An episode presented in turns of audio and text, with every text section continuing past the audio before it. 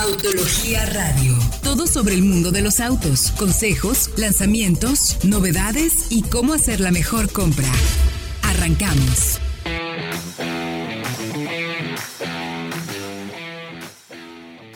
Muy buenas noches, bienvenidos a esto que es Solo Autos Radio Vaya Autología. Estamos transmitiendo como todos los jueves a las 8 de la noche a través del 105.9 de FM Éxtasis Digital aquí en la ciudad de Guadalajara o también nos puede escuchar a través de nuestro podcast, el podcast de soloautos.mx.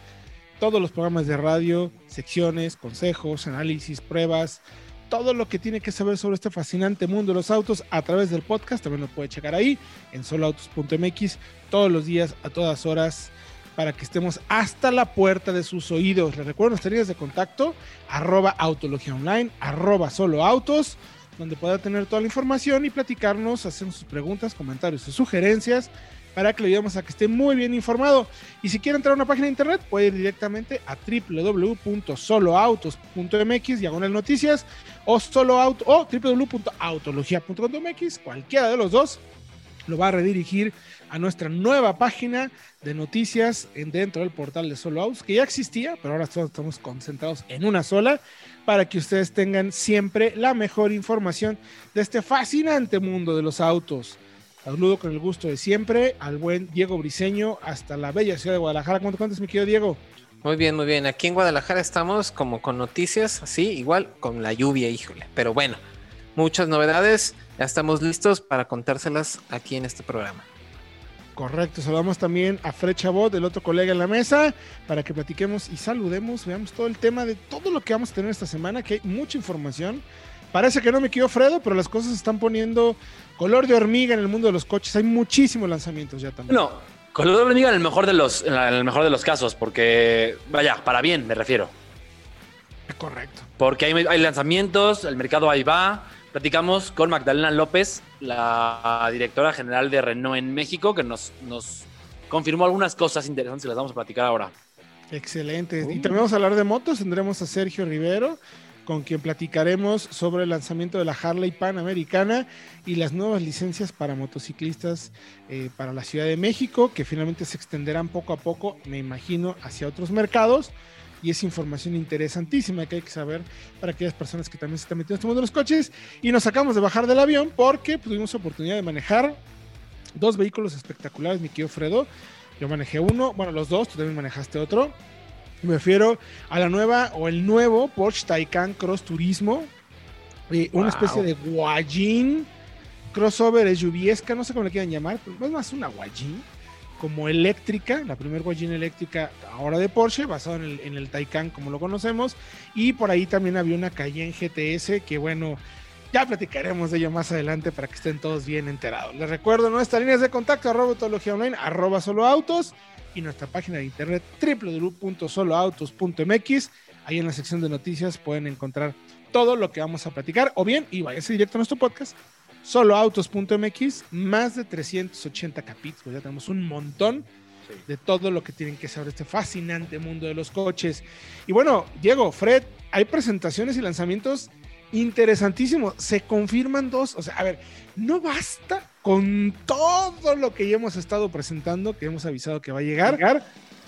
Las, marcas, no se cansan de seguir haciendo presentaciones y lanzamientos, mi querido Diego y mi querido Fred. Estamos hablando ni más ni menos.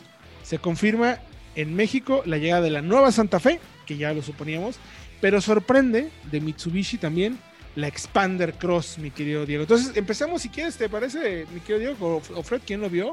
Lo de la Santa Fe ya confirmada por nuestro mercado, ¿no?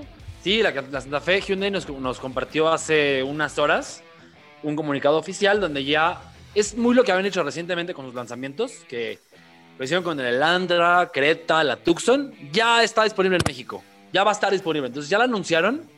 Llegará seguramente, no creo que pase de este mes. Que anuncien ya la preventa con los precios y versiones.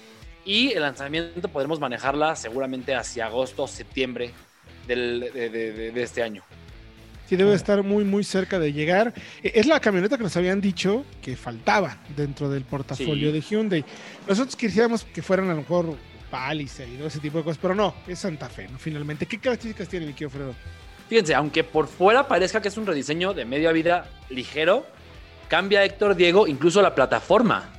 O sea, sí es una actualización profunda, aunque hayan mantenido mucho del diseño exterior.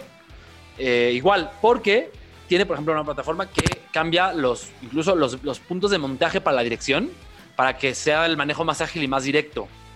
También eh, mejora, trae mejoras en seguridad de una colisión. De hecho, le dieron el top safety pick en, el, Estados Unidos por, su desempeño en pruebas de impacto. Y tiene ya barras de acero de alta resistencia para, para absorber mejor todavía el impacto ante una colisión. Además, nuevos motores. El 2 litros turbo ya se va. De hecho, ya se fue. Y viene el nuevo 2.5 litros turbo de Hyundai. Con 281 caballos de fuerza. Órale. Está Sí. muy interesante, la verdad. Y pero eso me hace bastante peculiar, ¿no? De- Me parece un rediseño, pero es una plataforma. Cuando hemos visto a lo mejor lo contrario, precisamente dentro de Hyundai en el i10, que pareciera que es una generación, pero no del todo. Entonces, eso es bastante peculiar. Es Bastante que peculiar. Y, y ojo, porque es un segmento que a veces en nuestro mercado está un poquito menospreciado. No es el de mayor volumen, pero en el segmento de las SUVs, eh, podemos decir como personales deportivas, eh, puede que quepa la palabra, ¿no? Porque Sí. ahí está una Edge y está una, una Cherokee, ¿no? es la peculiaridad. Bueno, ya no está la Cherokee en México. Gran Cherokee, Pero- Gran Cherokee, perdón. La Gran Cherokee sí. Pero es que es la peculiaridad del segmento, Héctor y Diego, que son subs que son más grandes que, por ejemplo, en el caso de la Santa Fe, que una Tucson. Pero son, quizá no son tan amplias, porque el foco es más hacia un auto más que familiar personal. Sí, el caso sí. igual de la Edge con la Escape o de la Blazer con la Equinox. Exacto. Totalmente de acuerdo. Más de diseño. Sí, va, va más como en ese sentido. Y pues mal que bien ahí está. O sea, si estuviera Murano, pues tendríamos Murano, tendríamos eh, la Blazer que mencionabas, Edge, Gran Cherokee y ahora Santa Fe. Por ahí le está faltando a, a Kia, ¿no? Un poquito más, eh, una opción así similar. Pero bueno, ya veremos un poquito más adelante que se puede presentar. Todavía no tenemos precios, ni más o menos cuando llegue Alfredo, pero rápidamente, seguramente pronto lo tenemos en nuestro mercado, porque es una camioneta que personalmente a mí siempre me ha gustado, ¿no? Sí. Muy interesante desde que la manejamos la primera vez en México. Oye, y otro lanzamiento interesantísimo y que se confirma a través de redes sociales, mi querido Diego, es la Mitsubishi Expander Cross. ¿Con qué se come? bueno, esta camioneta es un monovolumen muy, muy, muy así, muy al estilo de lo que vemos en Suzuki Ertiga, precisamente, pero con toda esta. Con el, el apellido Cross lo vuelve un poquito más como SUV, así como lo vemos precisamente en la XL7, eh, pero sabemos que es una camioneta que va a venir desde Indonesia.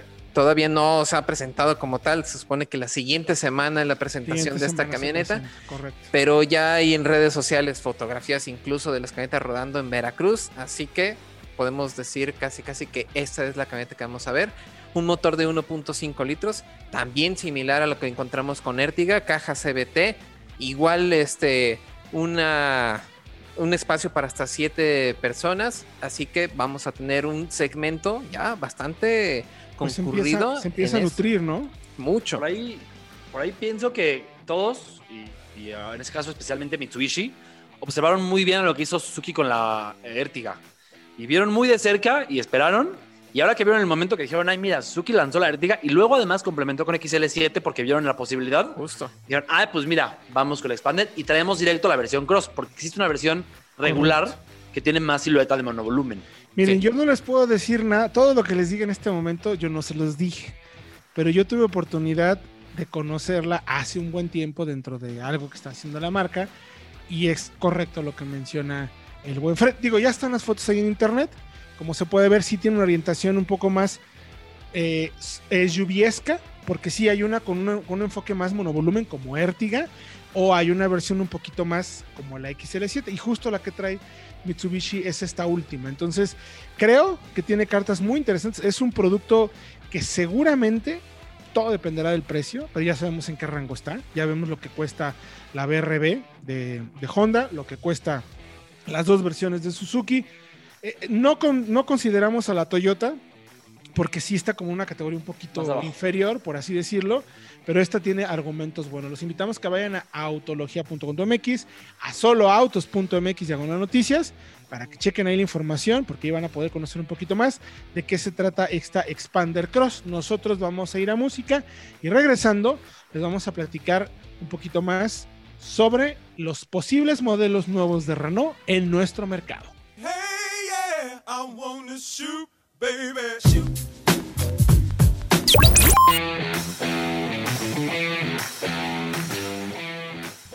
Estamos de regreso ya en Solo Autos Radio Vaya Autología.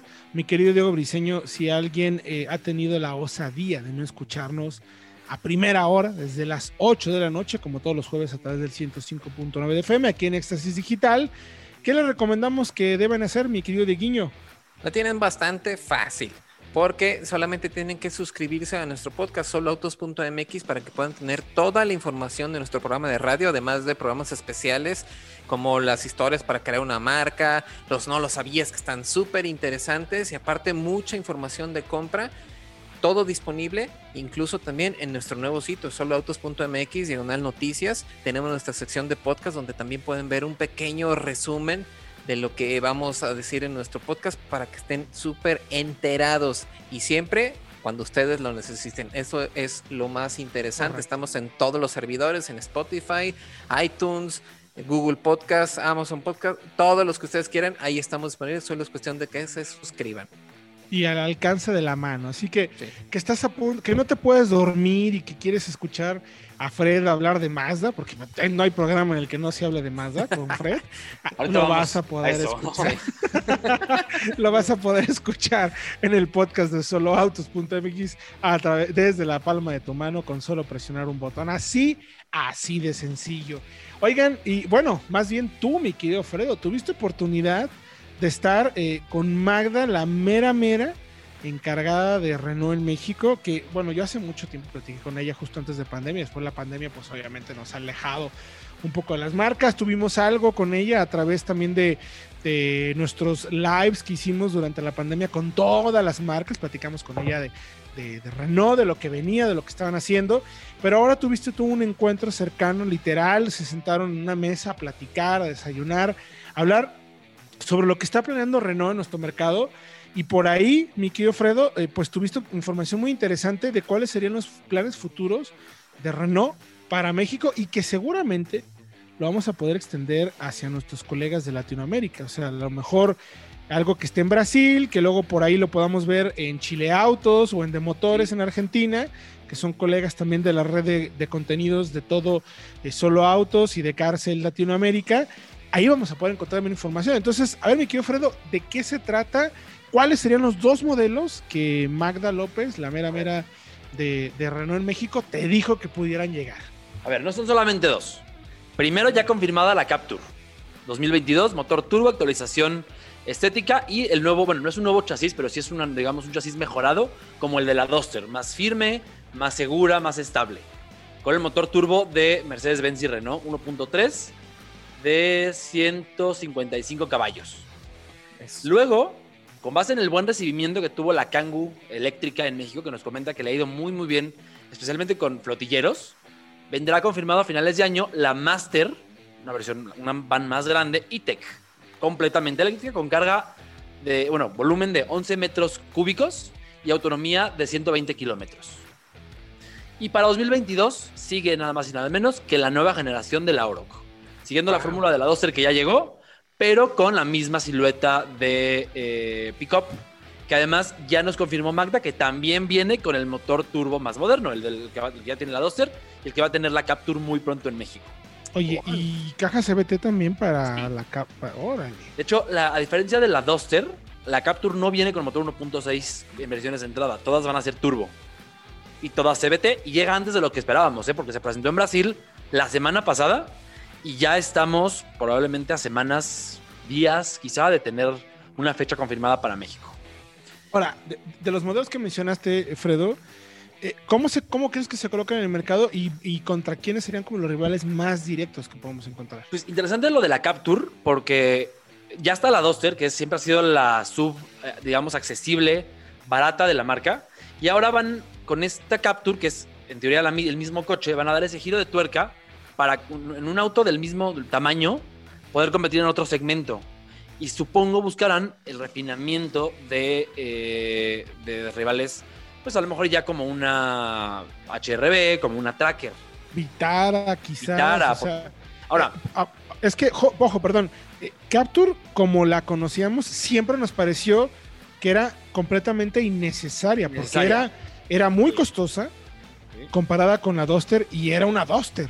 Y no es que la Duster fuera mala, bueno, Es que ver, era, era barata, pues. Exactamente. Era, se, vol- se com- se volvía, digamos, no recomendable cuando tenías que pagar 100 mil pesos más por una Duster en la Capture, que era una Duster. Efectivamente, efectivamente. Pero ojo, eh, porque nos dijo Magda, y rápidamente, que entiende que uno de los puntos flacos de la Capture era el interior y que va a haber una mejora considerable en calidad de materiales y en equipamiento y en tecnología.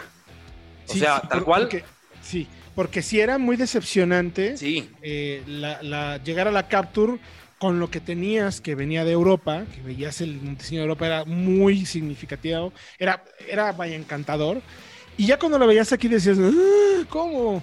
Estoy pagando 100 mil pesos más cuando es prácticamente una Duster. Y de hecho se manejaba peor que la Duster. ¿eh? pero me parece valiosísimo que la marca sea capaz de a- admitir que eh, era uno de los puntos flacos de su producto para así poder, ahora con la nueva generación, este nueva generación facelift, poder mejorarlo y cambiarlo.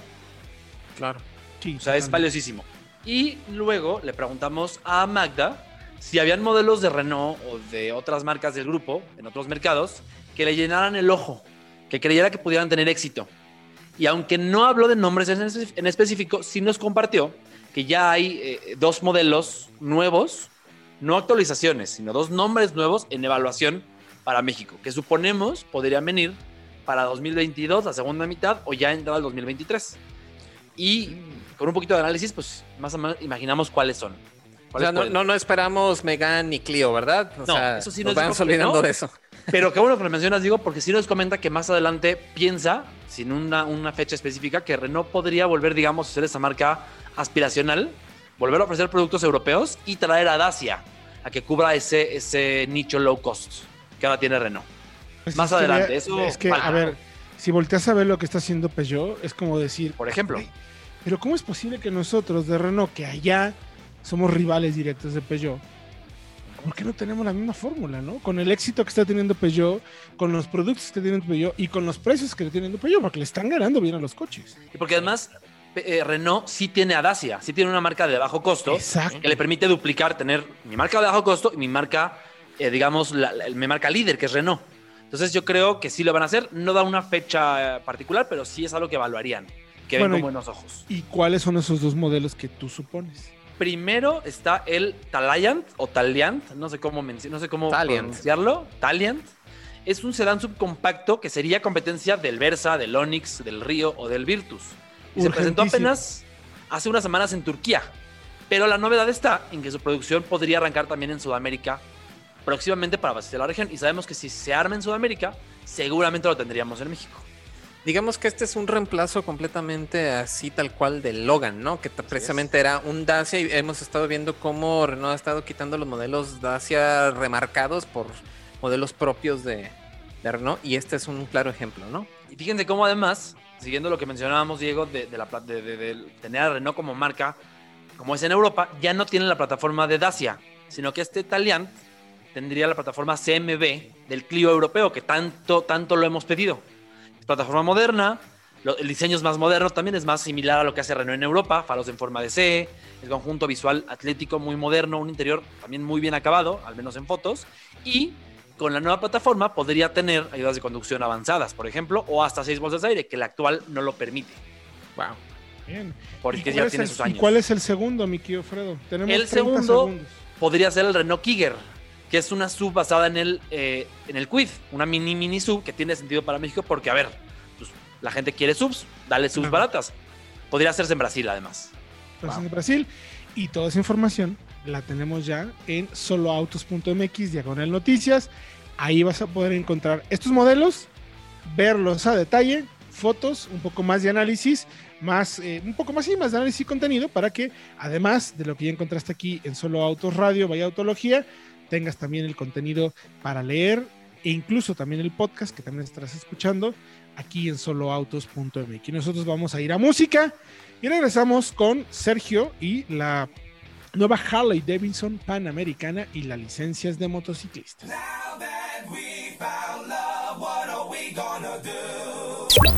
Esto es el lanzamiento de la semana.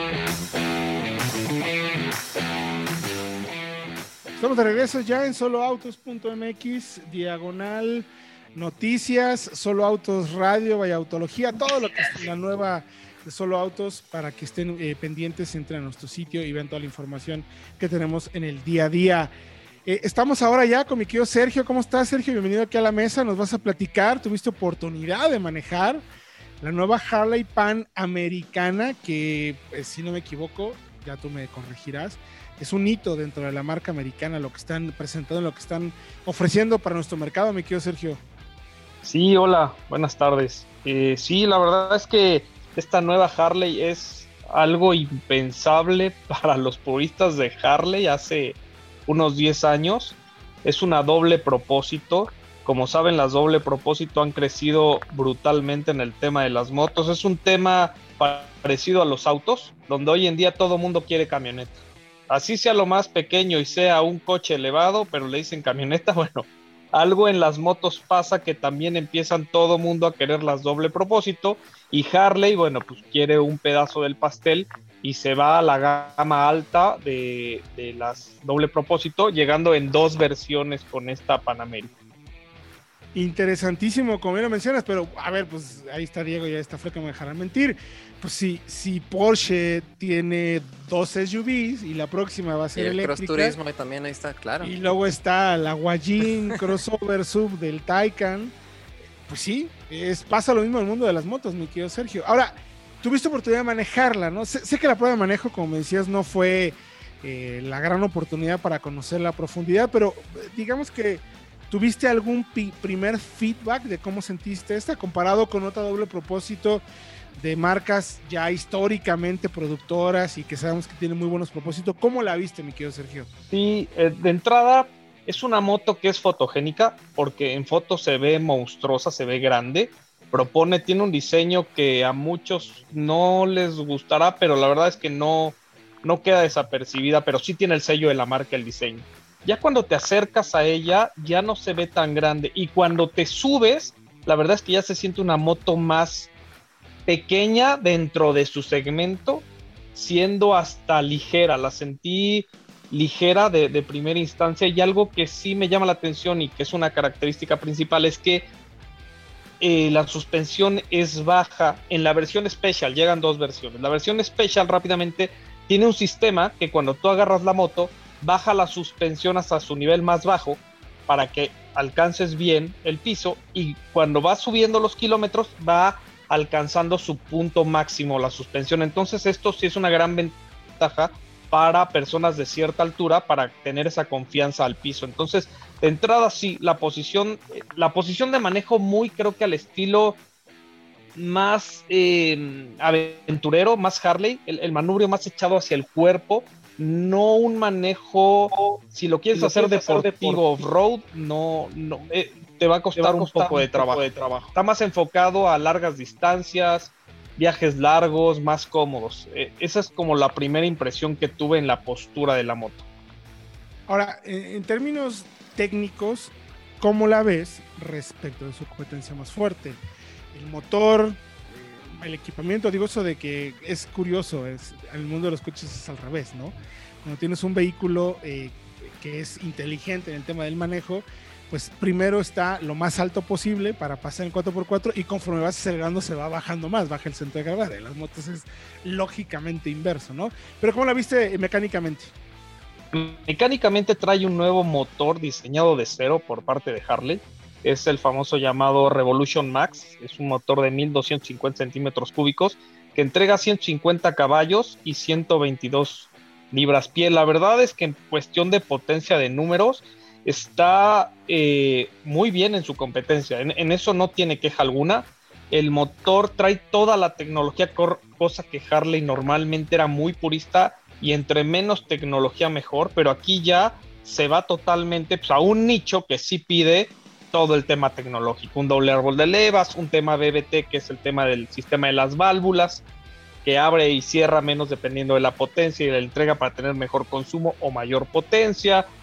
Eh, el motor la verdad es que bastante bien y trae todas las asistencias, trae ABS en curva, eh, ABS off-road, ABS desconectable, eh, control de tracción en varios niveles, varios modos de manejo, traes cuatro modos de manejo ya preconfigurados. Eh, la verdad es que en el tema de, del motor y asistencias trae todo lo que trae hoy en día el segmento alto de las doble propósito. Suena súper interesante. Ahora, desde tu punto de vista, ¿cómo la ves? O sea, ¿qué tipo de aceptación crees que pudiera llegar a tener el mercado? Porque alguien, me parece que debe ser un poco también con el mundo de los coches, alguien que toda la vida ha sido eh, de BMW, GS, ¿no? que sabe las características que tiene, históricamente la referencia para muchos de nosotros que no somos tan moteros como, como tú, eh, lo primero que piensas doble propósito, piensas en BMW, en KTM, digamos, no tienes en la cabeza una Harley, como, como a su vez, cuando piensas en algo para salir en carretera, ir cómodo, pues tienes de referencia Harley, Honda. ¿Cómo crees que vaya a ser aceptada dentro del mundo de los amantes del doble propósito? Eh, ¿Tiene como los argumentos suficientes como para que por lo menos le den una oportunidad o...? Técnicamente sí, habrá que darle tiempo porque en su segmento, eh, las doble propósito, cada una destaca en algo. Te puedo decir rápidamente, eh, GS lo hace muy bien en todo sin destacar en algo particular. KTM destaca por ser más off-road. Eh, Ducati destaca por ser muy deportiva, es el motor más potente, tiene 170 caballos, es la que menos pesa entonces para deportividad. Harley en dónde se va a posicionar yo creo desde la posición de manejo se, va a enfocar a rutas largas, típico de que viajes largos donde puedas salir al off-road, a lo mejor no va a ser su fuerte porque, repito, la posición de manejo le tienes que poner un elevador al manillar para elevarlo porque cuando tú te paras en el tema off-road, la verdad es que los brazos te quedan muy... O sea, no es una posición cómoda para off-road como viene de fábrica. Entonces, yo sí la veo más para viajes largos aunque el tema del precio ahí es donde, híjole, el tiempo dirá, porque la Panamérica llega en dos precios. La base trae, está en 399 mil y la Special, que fue la que probamos, está en 467 mil, sin llantas de radio, son adicionales. Ya la competencia por estos precios ya trae todo, entonces ahí es donde habrá que darle tiempo, habrá que ver eh, el mercado cómo la, la, la acepta. ¿Qué, tan, ¿Qué tanto es más cara que el rival como la GS que dices que es como la que todo lo hace bien, pues? E, es que está una eh, GS eh, equipada como lo que está, está en 440, 450 mil pesos. ya, ya, con, ya con rines de rayos, eh, que está enfocada para el off-road. Entonces aquí la Panamérica, lo extra que tendría es la suspensión que, baja en un inicio. A ver, la GS también, pero tú lo tienes que hacer automático, o sea, tú tienes que nivelar las suspensiones. La verdad es que sí la veo un poco elevada a comparación de la competencia, pero veremos. Harley es una marca que también se compra por el corazón, o sea, es Harley, Harley, los son harleros, no les importa, van y compran, aunque es un nuevo nicho de mercado, porque es un doble propósito que, la marca no tenía, y habrá que ver cómo la aceptan los jarleros como tal. Los que ya están en doble propósito, veo complicado que alguien de BM o de KTM volteen a ver la, Harley, pero hay que darle tiempo. Me recuerda mucho eh, su momento cuando, cuando Harley presentó la B-Rod, que fue muy criticada porque cambiaba incluso, ya me corregiré si me equivoco, el tema de refrigeración, la posición de manejo. Eh, yo incluso llegué a manejarla en su momento y a mí me parecía fabulosa. Pero porque yo no venía de un histórico de Harleys, de las Fatboy famosas, donde todo mundo, bueno, era el, que te vibre entre las piernas y todo ese show.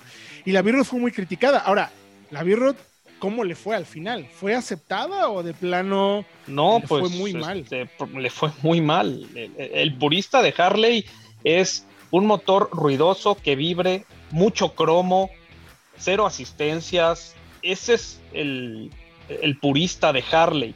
Pero también Harley está reconociendo que esos puristas, pues ya somos generaciones que ya vamos como de salida, por así decirlo. de e, Es correcto, ¿no? Entonces están volteando a ver a las nuevas generaciones que ya buscan. Entonces, esta, esta nueva Harley Panamérica y la Harley que se acaba de presentar hace dos días, un Sportster basada en el nuevo Revolution, yo creo que ya está viendo a las nuevas generaciones, que sí ya buscan tecnología, que ya es otro tipo de cliente, ¿no? Porque este, ya basarse en las motos anteriores tendrán su mercado, pero se tienen que renovar. Está muy interesante, mi querido Sergio. Espero que pronto podamos eh, tener oportunidad con la marca de ya empezar a hacer la prueba para que nos des más detalles de cómo la ves en manejo y por ahí hasta una comparativa con la BMW, porque finalmente eh, en este mundo de las motos y justo lo que queremos hacer contigo y una de las metas que tenemos aquí en Solo Autos, Vaya Autología, es que en el tema de contenido de motocicletas también podamos dar ese giro de análisis, no tanto eh, solamente recitar las fichas técnicas, sino poder darles la opinión a las personas, que es justo lo que tú nos decías, ¿no? La posición de manejo, cómo la sentiste, cómo sé que la prueba de manejo fue corta, sé que incluso por ahí te quedaron a deber este, temas de mantenimiento, a ir sabiendo cómo va a ir costando. Eso, es importantísimo también. Pero bueno, ya tendremos oportunidad más adelante, mi querido Sergio, de poder hacer una prueba eh, para que nos sigas contando un poquito de este mundo. ¿Dónde te pueden encontrar si alguien quiere saber más de motos y platicar contigo al respecto? Bueno, de entrada pues, tenemos el, de arroba solo autos y el personal eh, arroba keko F1, las dos con cada kilo, F de foco y un 1. Ahí ese es mi Twitter personal. Ahí me pueden localizar para cualquier duda, pregunta, sugerencia de alguna moto o opciones que tengan de compra, poder ayudarlos un poco. Y toda la información también en soloouts.mx, diagonal noticias. Ahí tenemos eh, creo que más pronto, mi querido Sergio, ya podremos subir más todo el material.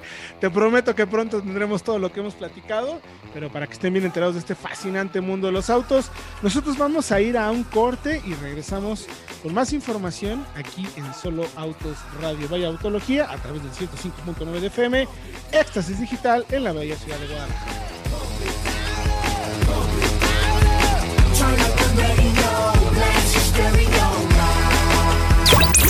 Vamos con la prueba de la semana. Vamos de regreso ya en Solo Autos Radio, vaya autología. Ya platicamos de la Harley, ya platicamos de la Santa Fe, de los modelos futuros de Renault para nuestro mercado. Y ahora vamos a platicar, nos vamos a ir quizás un poco lejos, no, de distancia, pero sí de, de aquellos autos que pues muy pocas, muy pocas personas, se, iba a decir, nos podemos comprar. Ay, sí, papá, hasta acá. ¿eh? en esas me viera. Nosotros podemos manejarlos, eso por lo menos vamos de gane.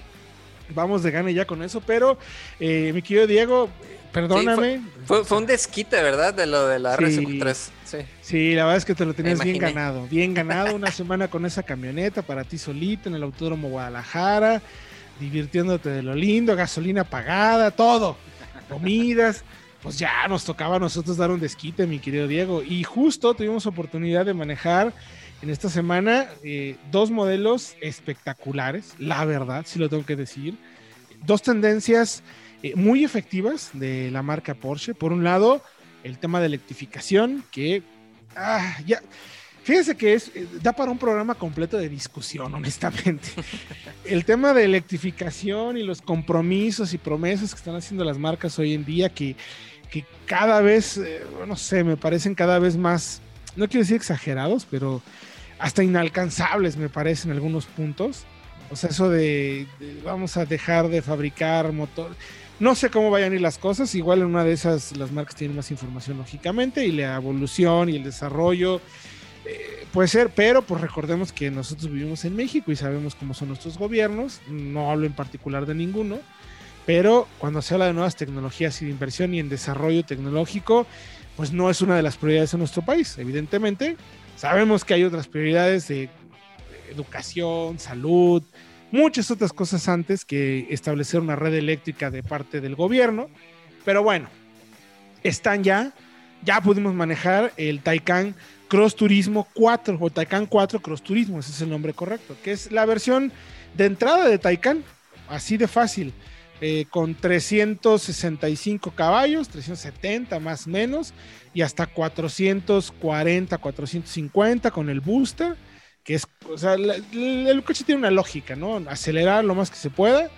Eh, cuando lo vas a hacer, pues te da ese extra de, de potencia, no necesitas más cuando te estás moviendo en el día a día y créeme, Fredo y mi querido Diego, que ya manejar un auto eléctrico, estas características, en el entorno americano, tiene sentido, tiene mucha lógica, porque llegamos a recargar en una red eh, privada eh, que se llama Recharging America, si no me equivoco, eh, donde pues tal cual, te conect, llegas al, al Walmart, al Chedraui, donde quieras, te estacionas, hay cargadores de hasta 350 kilowatts hora Wow. de, de- de velocidad, ¿eh? 350, Eh, o sea, es, es un trancazo. Que me parece importante mencionar, Héctor, que muchos coches, de hecho creo que todos, ninguno, eh, soporta ese- esa, esa- No. esa velocidad de carga. Ni Pero ya están preparándose para lo que viene. O sea, ya instalaron el cargador con esa velocidad, entendiendo que en unos 4, 5, 10 años más, seguramente podrá usarse. Sí, to- totalmente de acuerdo. Entonces, interesante. Y también manejamos eh, la Cayenne, la, Q- la versión Coupé, GTS, que bueno, esa se la voy a dejar a Fred. Solo les voy a decir que es en mayúsculas una delicia. Así. Sí. Una delicia, pero en mayúsculas. En serio, desde que prendes el, el vehículo, es, es- es maravilloso. O sea, pero bueno, ya iremos un poquito a eso y, y discutiremos cuáles de los dos autos, digamos, que tiene como la mayor, eh, digamos, pues sí, dónde encaja mejor en, nuestro mundo hoy en día, ¿no? Pero bueno, a ver, toca, eh, Taycan Cross Turismo, la, versión. Perdón, eh, es, es en realidad prácticamente el mismo auto que Taycan, misma distancia entre ejes, eh, es igual de pesado, solamente tienen, eh, todos vienen con el sistema de tracción integral, o sea, tienen los dos motores, todos vienen con dos motores.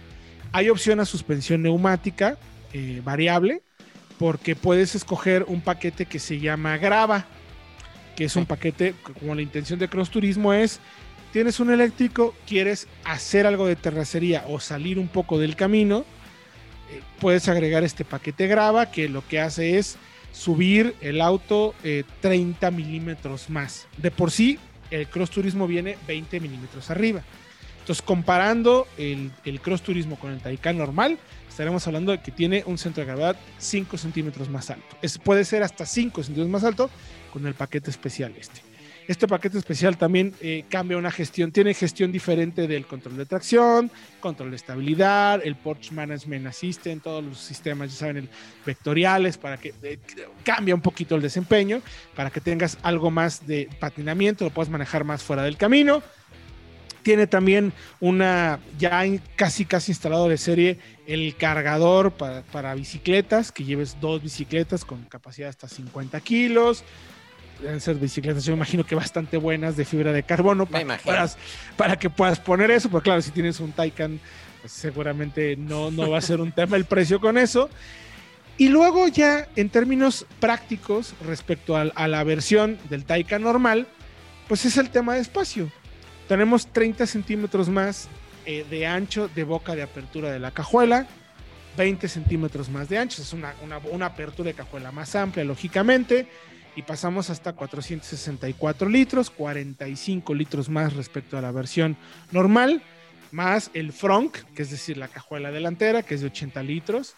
Eh, Tienes, la verdad es que las, son bastante buen espacio de cajuelas, porque es muy amplia, es muy cuadrada y al abrir como guayín tienes muy buen espacio. Y luego el espacio para cabezas mejora también en, en 45 milímetros, o sea, son 5 centímetros más o menos más de espacio para cabeza, vas más cómodo, aunque el auto como tal, sabemos que es cuatro plazas con espacio limitado para las piernas, o sea, características así de sencillas. Un coche, pues sí, espectacular. Fíjate que ya en la reflexión obligada, Fred y Diego, eh, ya que lo manejé, que puedo acelerarlo y todo, es rápido, sí, es muy buen eléctrico, por supuesto, pero no le hallo, o sea, ya para lo que puede llegar a costar en nuestro mercado, pues que puedan dar cerca de los 3 millones, creo que ya, o sea, me parece ya caro, ¿no? O sea, cuando ya pagas lo que pagas por el Taycan Turbo S, que tiene 761 caballos, que es una locura cómo acelera, cómo frena, cómo dobla todo, ahí sí le encuentro sentido que sea tan costoso, ¿no? Pero ya en este, que es una versión de entrada, que es cara, digo, mm, ay, no lo sé. La verdad ahí sí ya, ya, ya me hizo eh, pensarlo un poquito más, ¿no? Porque, porque además, pues es el tema de recarga, ¿no? Lo que hemos platicado. Ahí, por ejemplo, eh, paramos en este lugar a recargar en 20 minutos, que como quiera que sea, te tienes que parar 20 minutos, Sí. Recuperamos prácticamente eh, eh, del 40 al 80%, 85% de batería, ¿no? Y, el costo del kilowatt era de 40 centavos de dólar. El auto más o menos tiene una capacidad de 82, la batería es de 90, pero útiles son como 82 kilowatts. Entonces estamos hablando de eh, prácticamente, eh, a ver, para que- como los números para que no me, me fallen, estamos hablando de casi un dólar por 2 kilowatts.